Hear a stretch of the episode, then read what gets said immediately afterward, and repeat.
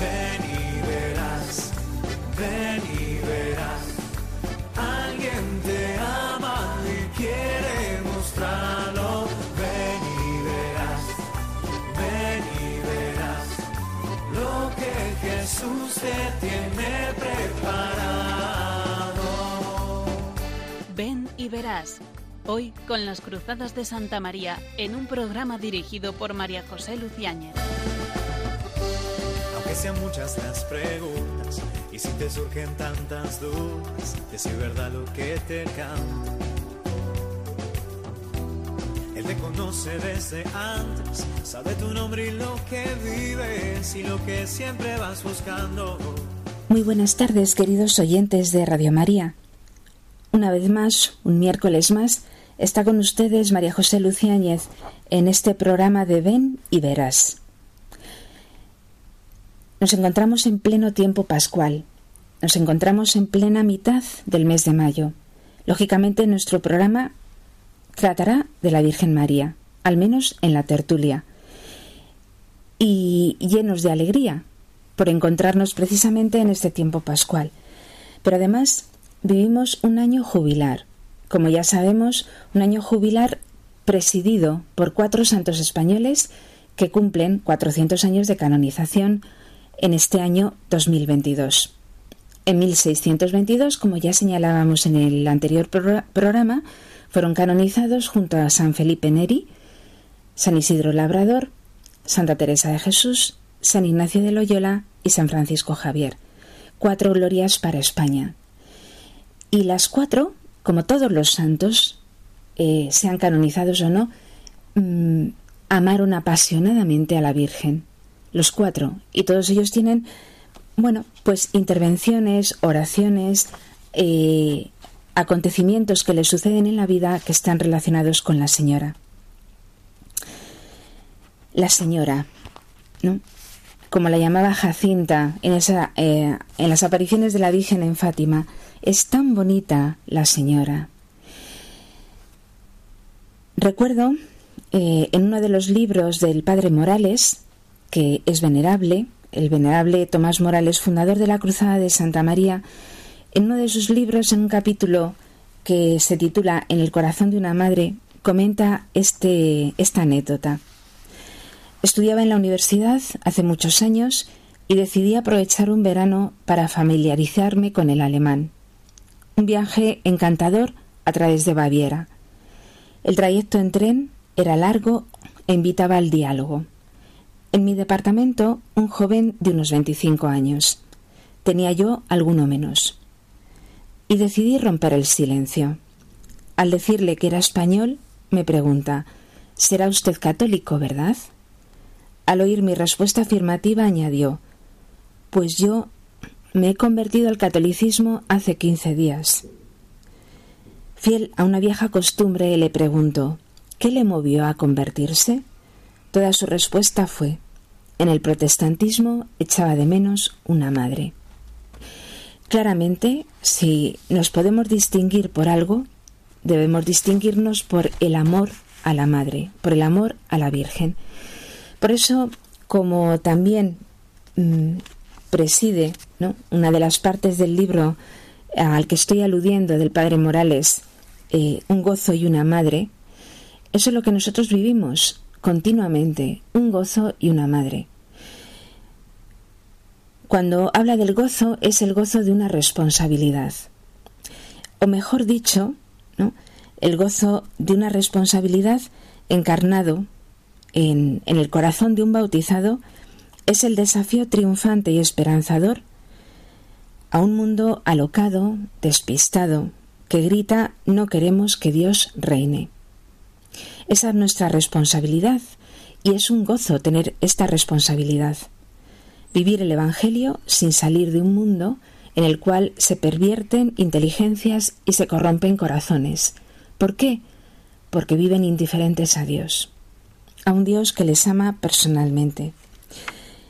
Y una madre, mejor, el gozo de una responsabilidad vivido en el corazón de la Virgen, porque en el corazón de la Virgen y solamente en él aprenderemos dos cosas, a llenarnos de Jesucristo y a rebosarlo a los demás.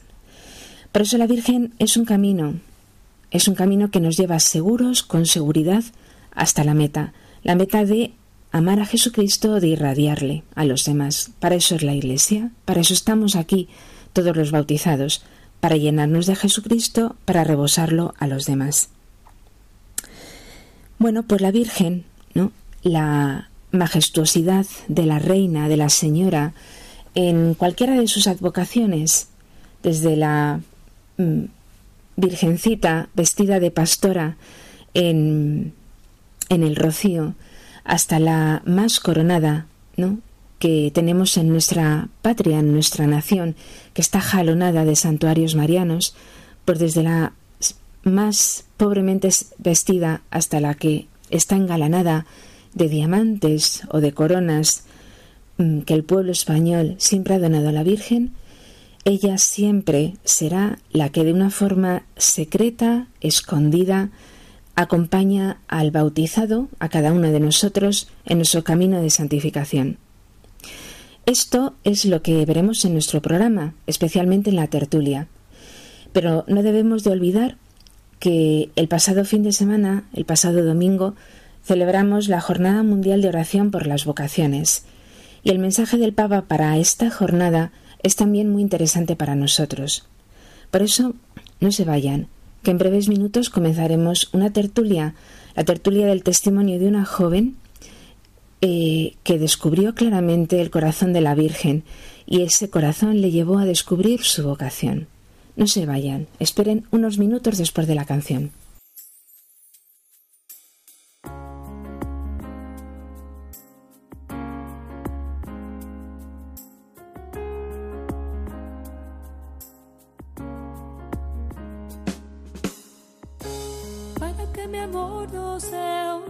Sentimiento, tan solo un deslumbramiento pasajero.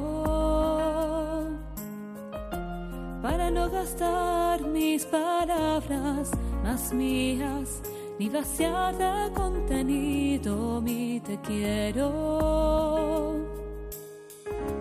Quiero hundir más hondo mis raíces en ti y cimentar en solidez este mi afecto.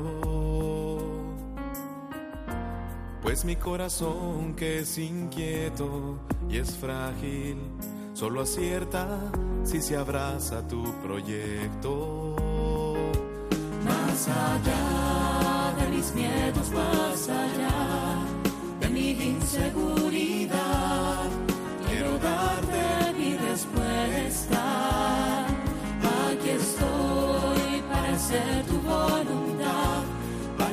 amor sea decirte sí hasta el final.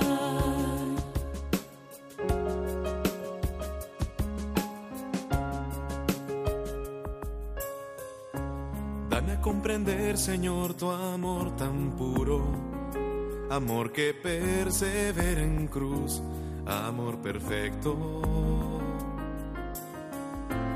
Hazme serte fiel aun cuando todo es oscuro, para que mi amor sea más que un sentimiento. No sé las palabras ni en las promesas, donde la historia tiene su motor secreto. Solo es el amor en la cruz madurado el amor que mueve a todo el universo. Más allá de mis miedos, más allá de mi inseguridad,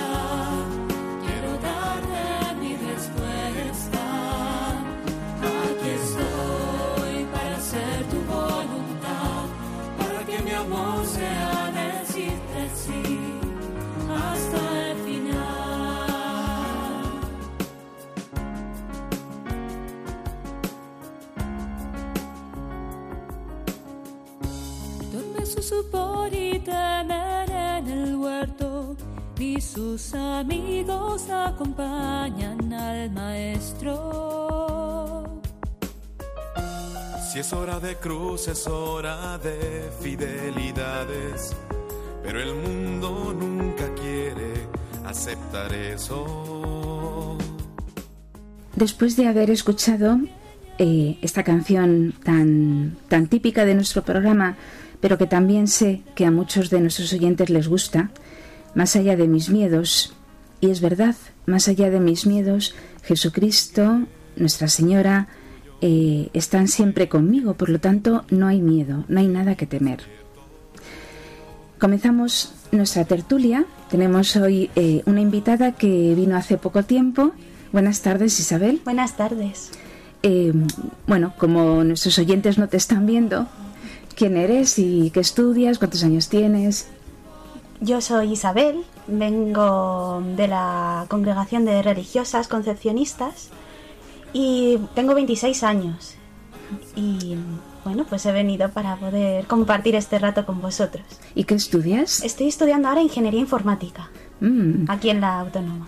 Bueno, pues eh, Isabel responde claramente a lo que muchos este domingo pasado este fin de semana pasado en la Jornada Mundial de Oración por las Vocaciones, pues responde ¿no? a, a la oración por la vocación, porque es muy jovencita, lleva ya unos cuantos años en la congregación y además, eh, bueno, pues incrementa sus estudios ¿no? para, para poder servir mejor a Jesucristo y a su Iglesia.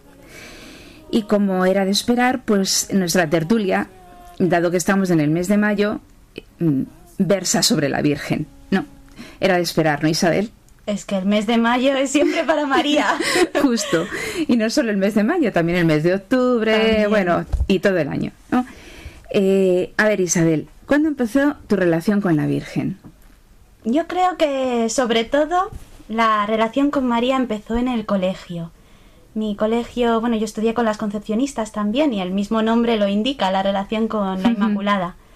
Y sobre todo recuerdo, desde siempre rezábamos antes de salir al recreo el ángelus. Y para mí ese repetir hágase en mí según tu palabra, pues era muy importante. Y luego el mes de mayo solíamos tener en la capilla alguna celebración y siempre el llevar las flores que cogíamos en casa y las llevábamos allí a la capilla para dejárselas a María, pues para mí era también un momento especial. Y luego la novena de la Inmaculada. Era, era una etapa un tiempo muy bonito en el colegio, porque además nos quedábamos después de clase, ya no era algo obligatorio. Y pues ahí celebrar a María. ¿Y esta sintonía con la Virgen era común a todas las alumnas? Quizá donde más reflejadas nos sentíamos todas mm, era la niña María, porque en el colegio celebrábamos la presentación de María en el templo. Sí. Y pues que María fuera niña como nosotras. Además era la fiesta grande, entonces enseguida lo celebrábamos por todo lo alto. Luego ya cuando íbamos creciendo, pues Sí. sí, que, mm, bueno, la adolescencia siempre es un momento complicado ahí. Y a lo mejor esa devoción que podíamos tener a María, pues se quedaba para menos personas. Ya, ya, ya. Pero yo creo que sí que es algo que se respira en el colegio en el que yo estudié. Y bueno, eh, eh, si empezó en el colegio, me imagino que a lo mejor tenías alguna relación a través de tu familia, pero bueno, quizá, ¿no? Mm, Para Tú. mí, quien me enseñó a rezar fue mi madre. Mi abuela me diría que ella también. y, pero yo recuerdo que rezábamos pues Jesucito de mi vida o mm, sobre todo algo de Jesús. Ya. Y pero sí que como yo a mi madre, bueno, la quiero mucho y siempre ha sido un modelo para mí. En María yo creo que también veo esa mujer que está siempre conmigo, acompañándome. Además las canciones de, que me enseñaban de pequeña y decían lo mismo. el- Sí. Yo tengo una madre y yo tengo una madre también en el cielo. Entonces María como madre, pues gracias a mi madre también lo he podido imaginar así. No, vamos, mm, te preguntaba si todas las estudiantes lo, lo vivían como tú, ¿no? Porque, eh, claro, imagino que, eh, o sea, el, el deseo, ¿no? De amar a María, de ponerle las flores, de entusiasmarte, ¿no? Con el amor a María, desde luego es algo que nos precede, es Dios quien pone, ¿no? Ese deseo de amar, pero también lo ponen los demás, ¿no? Entonces, me imagino, vamos, no me imagino que ahora mismo eh, entre las alumnas que hacen las flores a la Virgen en los colegios religiosos haya el mismo fervor, ¿no? Yo creo que las pequeñas sí. Ah, Sobre todo si las, sí. si las maestras lo acompañan. Sí, ¿Puedo contar una anécdota? sí, sí, sí. Eh, este mes, eh, claro, yo ahora como soy religiosa, pues estoy en un colegio. Y fueron unas alumnas a, llevar una flor a María y una de las hermanas les preguntó, ¿qué hacéis aquí? Y dijeron, venimos a traer esto a María. Y dice, ¿y esto qué es? Y dice, porque no son solo flores. Dice, no, esto es un regalo para ver si les gusta a sus hijos, que somos nosotros. Y entonces, Ah. pero iban ellas solas, ni siquiera acompañadas por el profesor. Les había dicho el profesor, sí, podéis acercaros a la capilla y allí rezáis a María. Y de las tres había una un poquito más líder, por así Sí. decirlo. Y mirando a María les dijo a las otras, vamos a rezar a María y le vamos a dejar estas flores. Esto es tercero de infantil, cinco años. Ah. Entonces, yo creo que de pequeños como esa Sí. vergüenza todavía no está.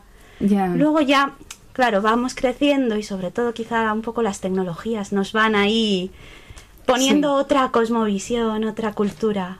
Sí, sí, Pero- has dado- en el clavo. Mm. Nos presentan una cosmovisión un poco diferente, Sí. ¿no? Que desde luego no corresponde con el corazón humano. Mm. Porque efectivamente el corazón limpio es el corazón del niño y al corazón limpio le corresponde lo, lo propio suyo, ¿no? Cuando está limpia una cosa, pues eh, estamos viendo la cosa. Luego el corazón limpio es el corazón del hombre, ¿no? ¿Y mm, tienes alguna experiencia de, ya siendo un poco más mayor, de, de amor a María? ¿O alguna, alguna experiencia posterior, ya cuando eras un poquito más mayor y antes de ser religiosa? Mm, yo recuerdo especialmente, eh, he visitado algún santuario mariano. Bueno, yo soy madrileña, entonces la Virgen de la Almudena para mí es muy especial. y, pero sí que recuerdo una excursión que hicimos a Montserrat. Aquí, bueno, tengo que hablar un poco de mi vocación también, porque... Ah, Eso eh, está muy bien. mi, la fundadora de mi colegio y de mi congregación, eh, Carmen Sayés, allí ella dice que sintió la llamada y lo que hizo fue a los pies de la Virgen de Montserrat eh, poner un, en un papelito que ella quería ser toda de Jesús. Claro, yo me sabía esta historia, entonces salir allí a Montserrat, después de hacer todo ese camino que hay mm, con el Via Crucis, pues yo iba pensando en, ¿y si Dios me llamara para ser religiosa? y pues allí a los pies de María también le dije, ¿no? Que pues si era voluntad de Dios, ¿por qué no iba a ser yo también de Jesús? Y yo creo que María siempre ha acompañado mi vocación en un segundo plano, porque mm, como sin hacerse la protagonista, pero siempre estando presente y acompañando el proceso, siempre. Y mm, me contabas eh, hace, hace un ratito ¿no? que mm, en algún momento habías tenido miedo de haberla dejado en primer lugar y como que eso quitaba eh, lugar a Dios. ¿No? ¿Eso cómo Sí. te surgió? Hubo un momento en el que mm, yo, mm, pues no sé por qué, mm, en algún momento me dijeron, es que poner a María en el primer lugar es casi idolatrarla, es como decir que ella es Dios y al final eso no es verdad, María no es Dios. Y es verdad, no es Dios. Pero sí que en ese momento de miedo, pues yo mantuve mi relación con María, pero con miedo. Porque al final yo de quien me iba enamorando es de Jesús. Y no quería ponerle en un segundo plano. Y en algún momento ya posteriormente, después de haber entrado en la congregación, que eso me duró varios años, lo del miedo a, a querer demasiado a María, pues resulta que mm, me dijo una religiosa, pero ¿por qué tienes miedo? Porque María siempre va a remitir a Jesús, siempre. Y bueno, yo luego lo he asociado con la idea del dedo que apunta hacia algún sitio, ¿no? Hacia la luna o hacia el sol. Que hay gente que se queda mirando el dedo, pero María es que si ella es el dedo que señala, siempre señala a Jesús. Y siempre que la miremos a ella, que estemos con ella, nos va a invitar a acercarnos más a su Hijo. Y desde ese momento dije, pues no tengo que tener miedo porque al final me va a acercar más a Jesús que es a quien yo a quien yo amo, ¿no? Y efectivamente, ¿no? Cuando se te pasó el miedo, descubriste que la Virgen era camino que lleva a Jesús. Sí, sí, totalmente. Ella es el camino que nos lleva de la mano hacia, hacia su hijo. Y ahora, ahora en la actualidad, ¿cómo es tu práctica, Mariana? Bueno, yo rezo el rosario todos los días. Ujú. Eso quizás es lo más extendido, Sí. ¿no? El, el poder estar con María ese rato meditando los misterios de Jesús, que, Sí. es ella quien, quien nos ayuda a hacernos compañía para Él. Y mm, quizá otra devoción que es menos practicada viene de la, de la familia de los escolapios y es la corona de las doce estrellas. Eh, María, eh, su relación con la Trinidad, ya no solo con Jesús, sino con toda la Trinidad.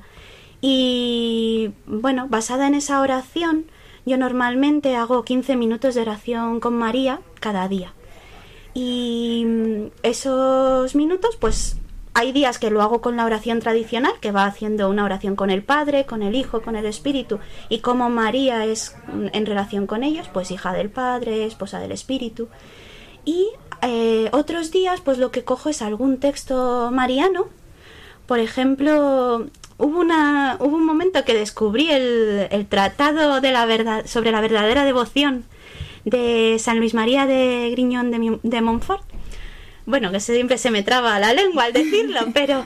Y es que es muy bonito, porque esa idea que, que comentaba antes de que María no es protagonista, sino que siempre nos lleva a Jesús, en el libro está perfectamente moderado. Y entonces, pues el acercarme a María desde ahí me ayudó muchísimo y me sigue ayudando en mi, en mi rato de oración con María todos los días.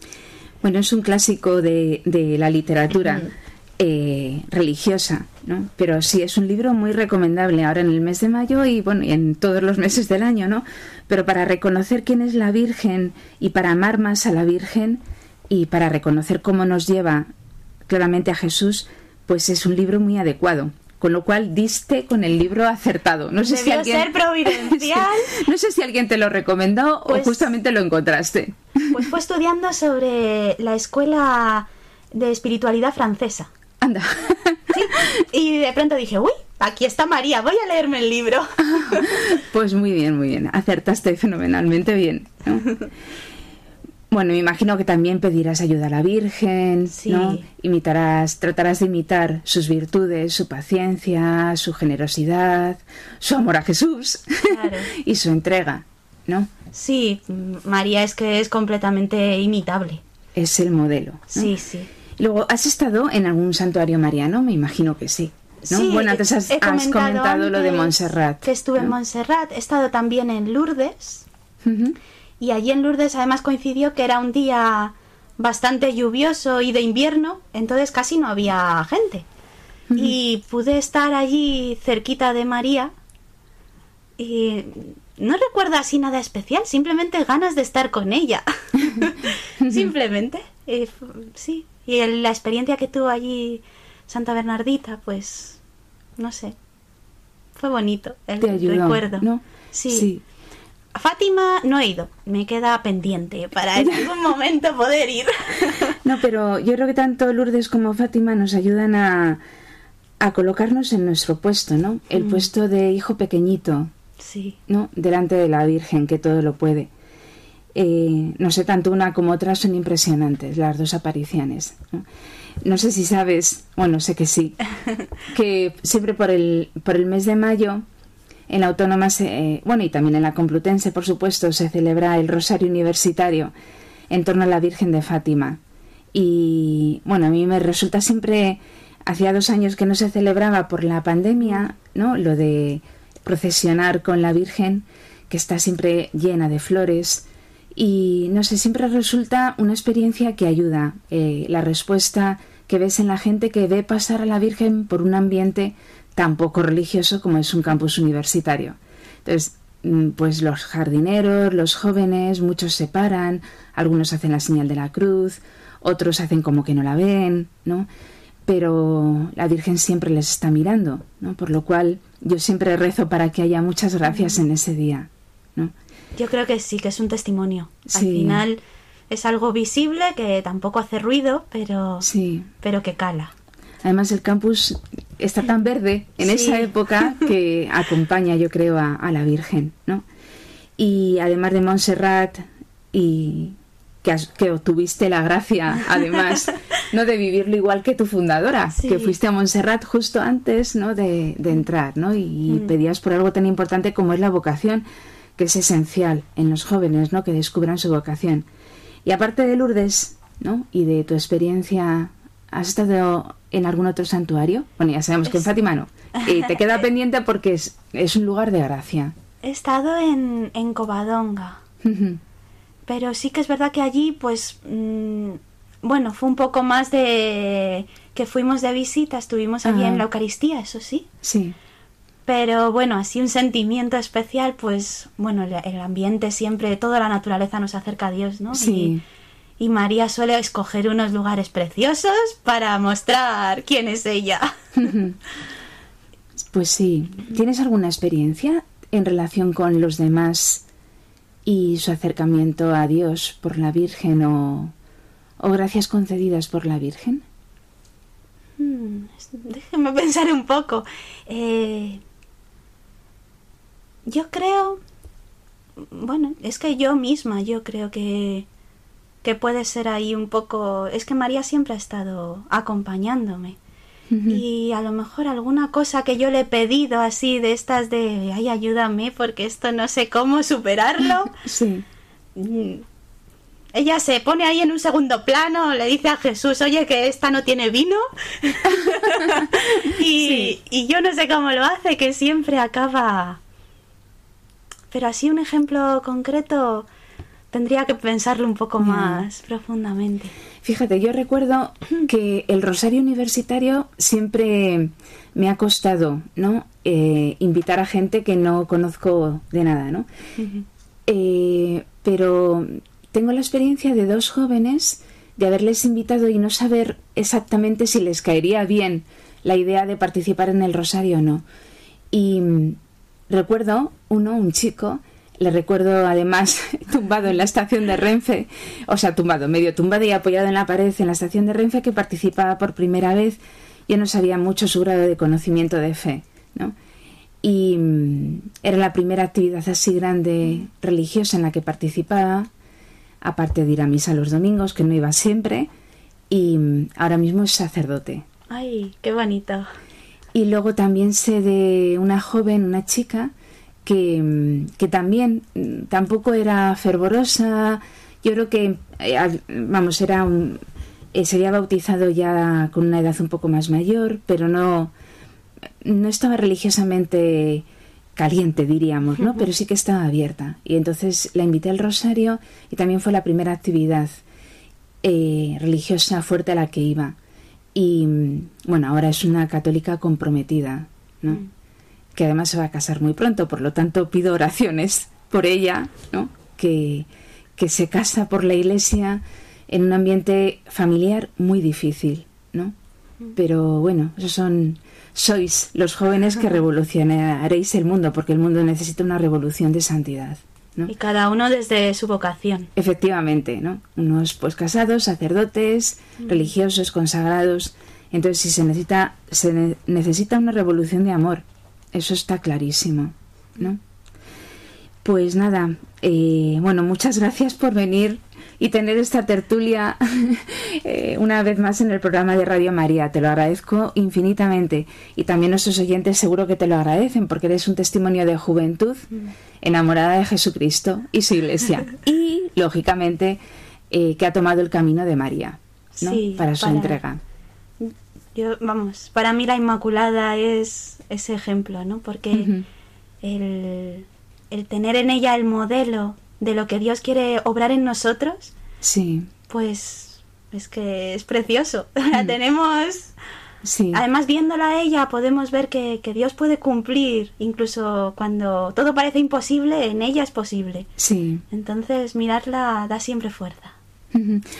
Y de hecho es que si recorres la vida de cualquier santo, y este año estamos en España, bueno, con tanto jubileo, con, los, los 400 años de la canonización de San Isidro, San Ignacio, San Francisco Javier, Santa Teresa, bueno, y San Felipe Neri, pues todos, todos eran grandes enamorados de la Virgen, ¿no?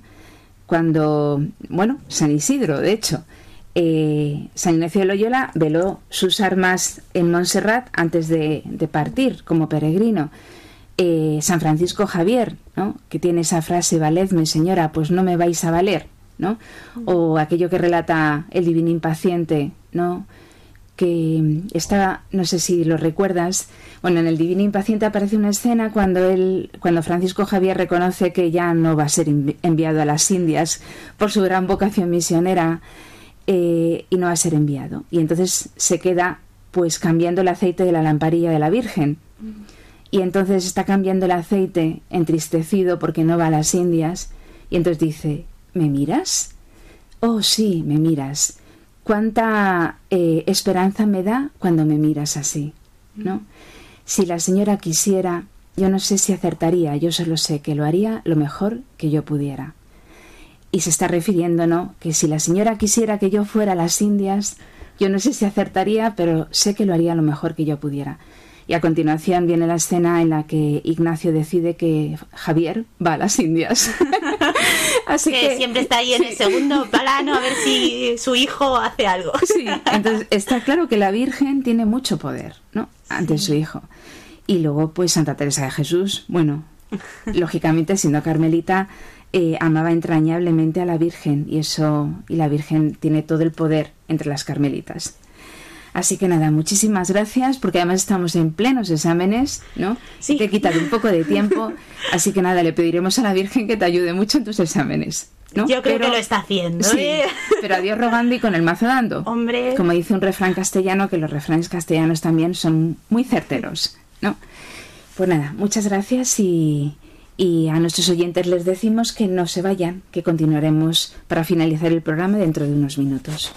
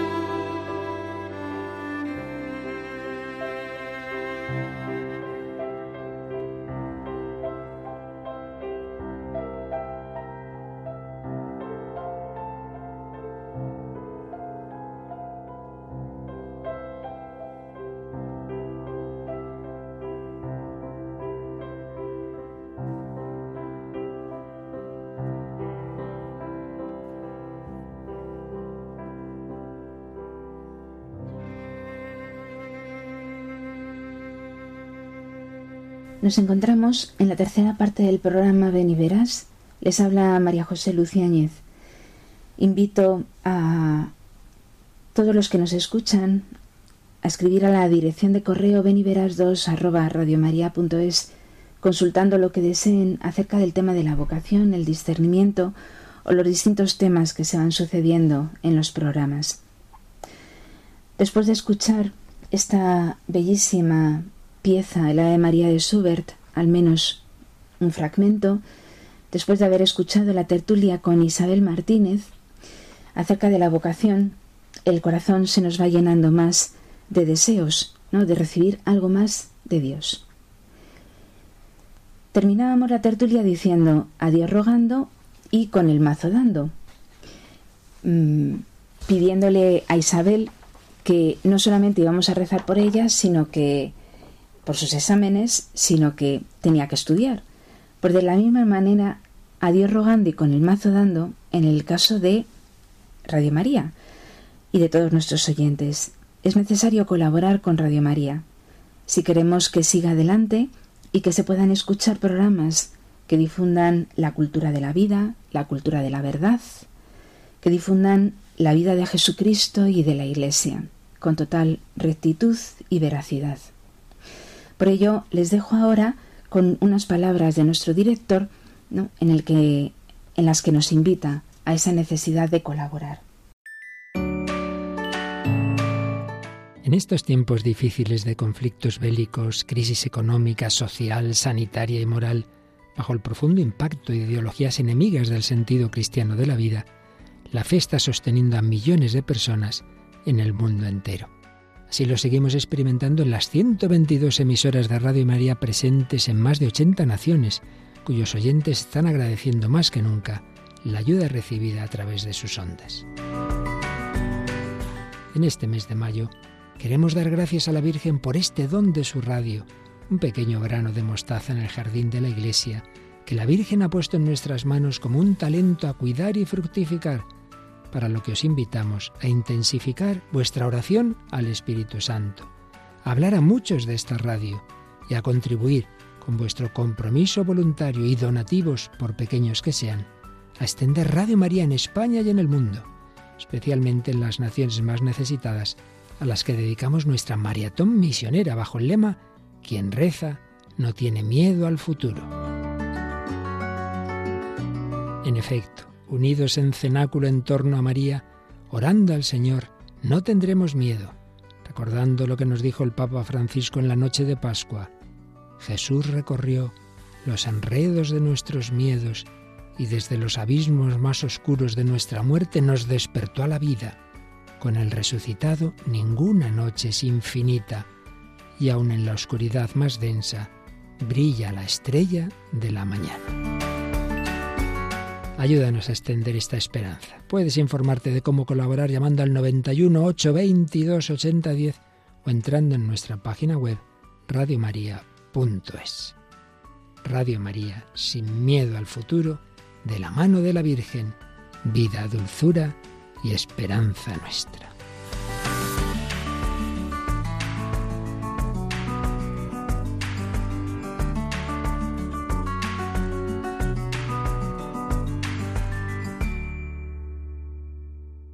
Pues ya saben, a Dios rogando y con el mazo dando. Y como decíamos en la primera parte del programa, eh, íbamos a comentar algo sobre el mensaje del Santo Padre Francisco para la quincuagésima novena Jornada Mundial de Oración por las Vocaciones, 59.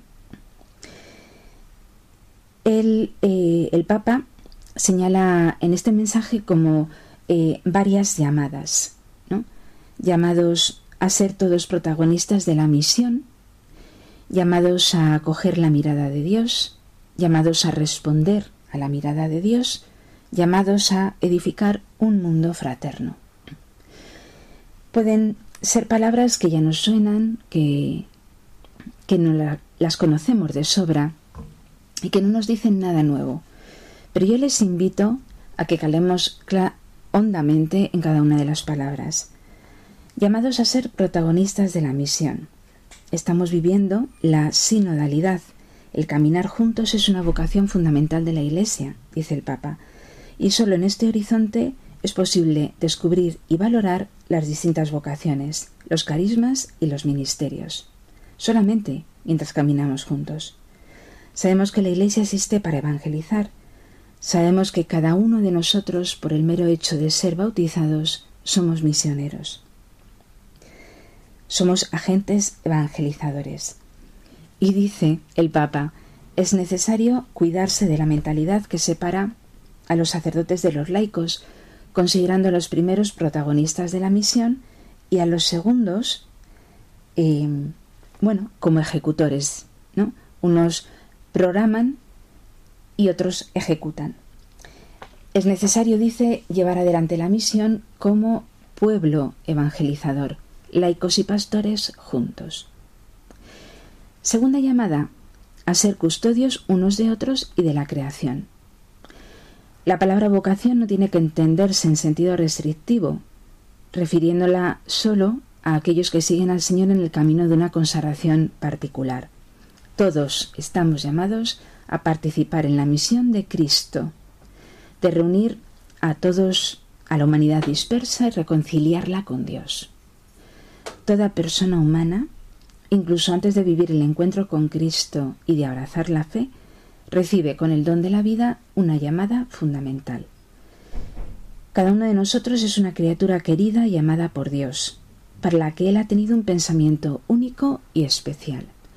Y esa chispa divina que habita en el corazón de todo hombre y de toda mujer, estamos llamados a desarrollarla en el curso de nuestra vida, contribuyendo al crecimiento de una humanidad animada por el amor y la acogida recíproca estamos llamados a ser custodios unos de otros.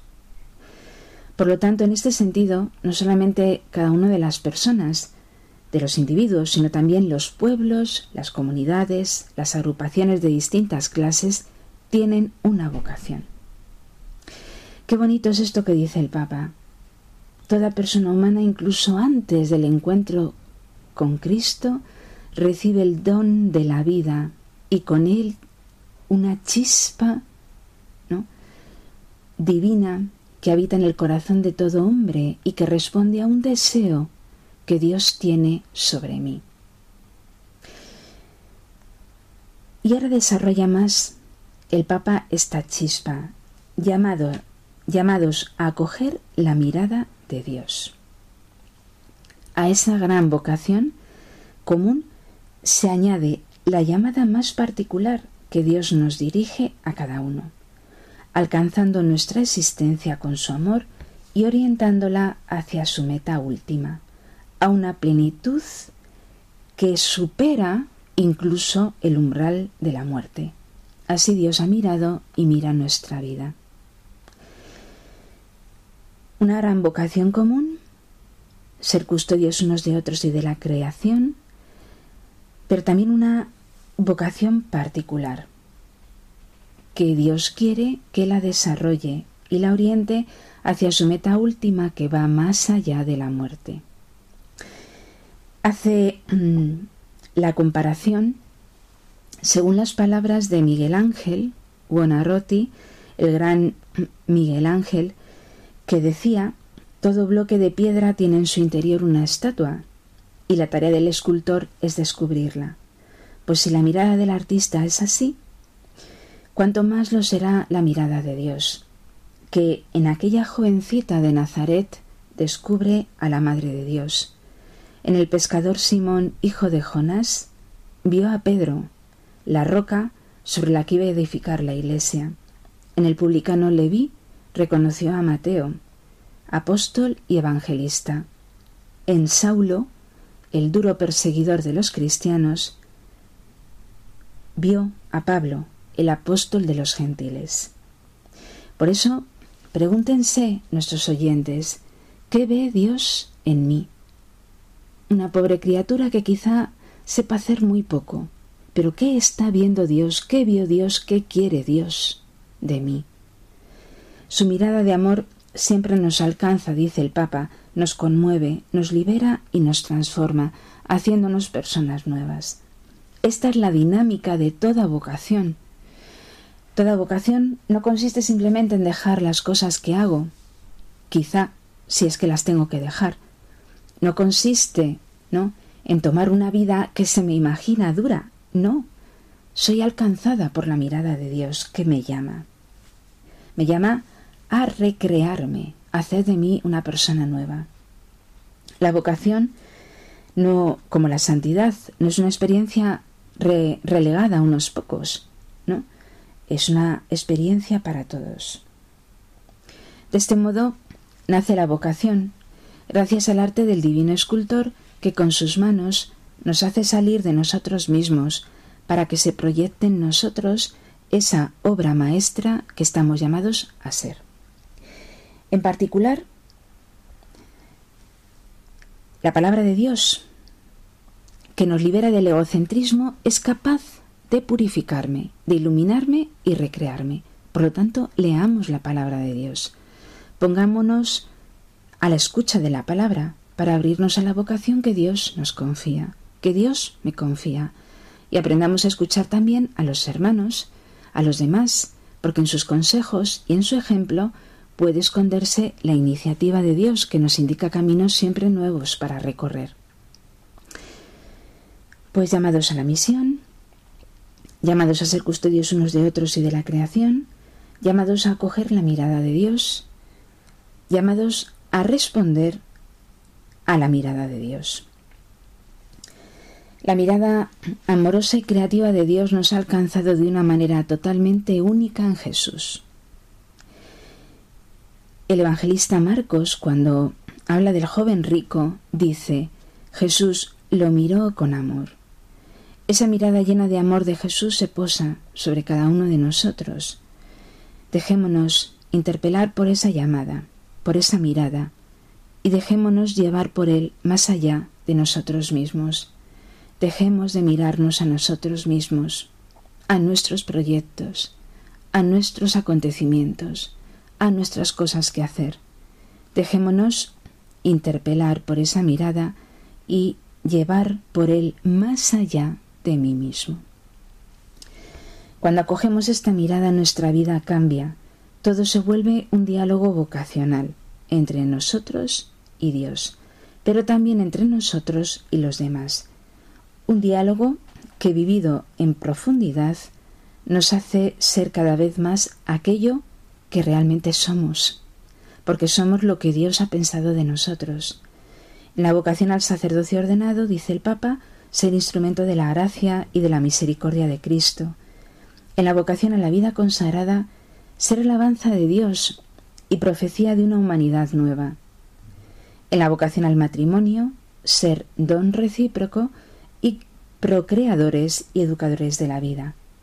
En general, toda vocación y ministerio en la Iglesia nos llama a mirar a los demás y al mundo con los mismos ojos de Dios, para servir al bien y difundir al amor, con las obras y con las palabras. Qué tristeza da, esto no son palabras del Papa, son mías, qué tristeza da pensar en alguien que ha sido llamado y que por distintas razones no responde. Dios siempre tiene palabras, siempre tiene la, la curación para las heridas que se generan. Pero qué pena da cuando sabemos que responder a la mirada de Dios es entregarnos a una misión que supera lo que podemos imaginar, porque Cualquier deseo de Dios es mucho mayor que yo misma y mis propios planes, siempre raquíticos, comparado con el plan que Dios tiene para mí.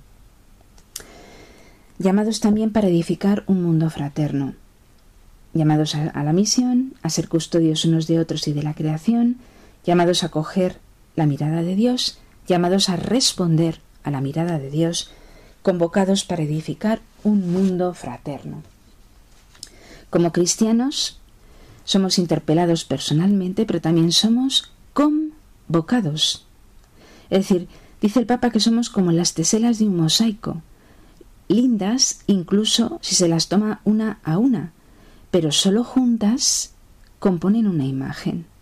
Por eso estamos llamados a formar constelaciones que orienten y aclaren el camino de la humanidad, comenzando por el ambiente que nos rodea. No digan nuestros oyentes que no es precioso este mensaje, que no es para llenar que para llenarnos de ilusión y de vida para trabajar en el mundo que nos rodea, por difícil que sea. ¿no? Estamos llamados a formar constelaciones que orienten y aclaren el camino de la humanidad, comenzando por el ambiente en el que estoy. No se trata de, de formar parte de grandes asociaciones o grandes eh, congresos o eventos. No, comenzando por el ambiente en el que estoy. Constelaciones de santos, ¿no? que puedan cambiar el mundo. Por tanto, cuando hablamos de vocación, no se trata solo de elegir una u otra forma de vida, que por otro lado ya está elegida por Dios para mí, sino de dedicar, sino que se trata también de dedicar la propia existencia, em, la propia existencia a realizar el sueño que tiene Dios sobre mí. Es decir, no es una cosa restrictiva, es una cosa que compete a Dios el primero, realizar su sueño, el gran proyecto que tiene sobre mí y sobre la humanidad. Si yo no respondo, en el fondo, partecita, una partecita de la humanidad, ¿no? Eh, no está respondiendo a Dios.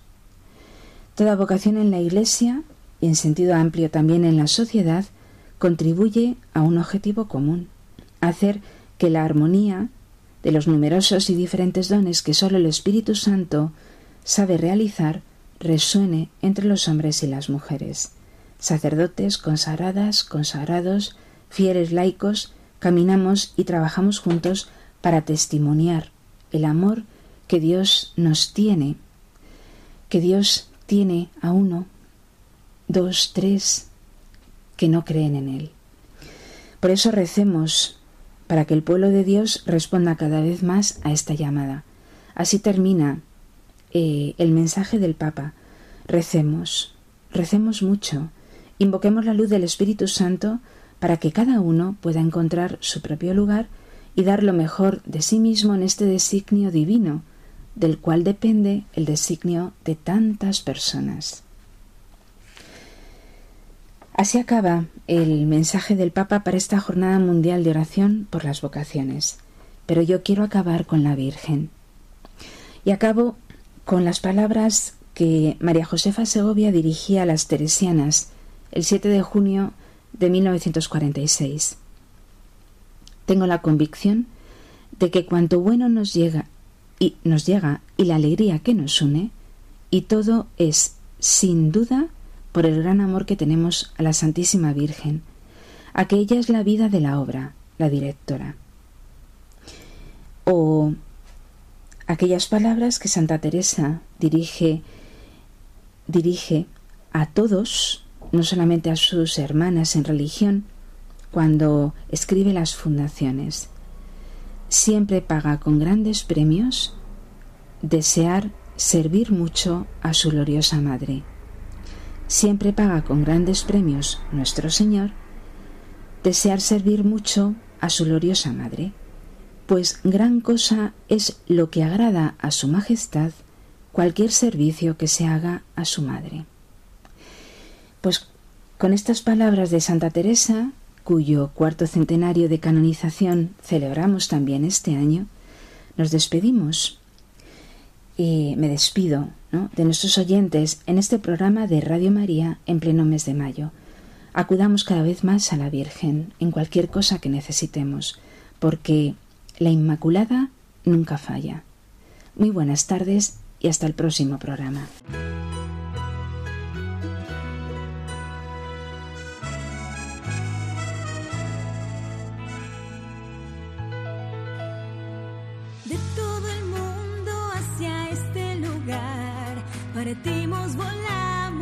Llegamos aquí.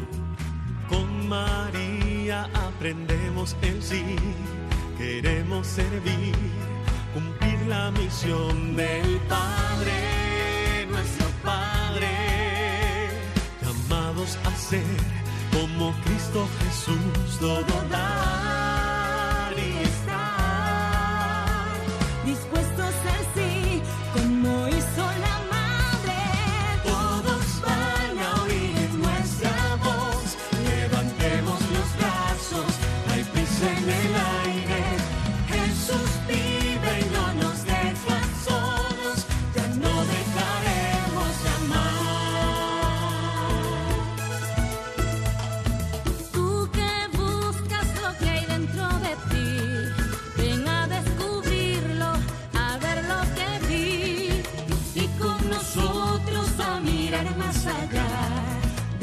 eso que haces y que no te dejes.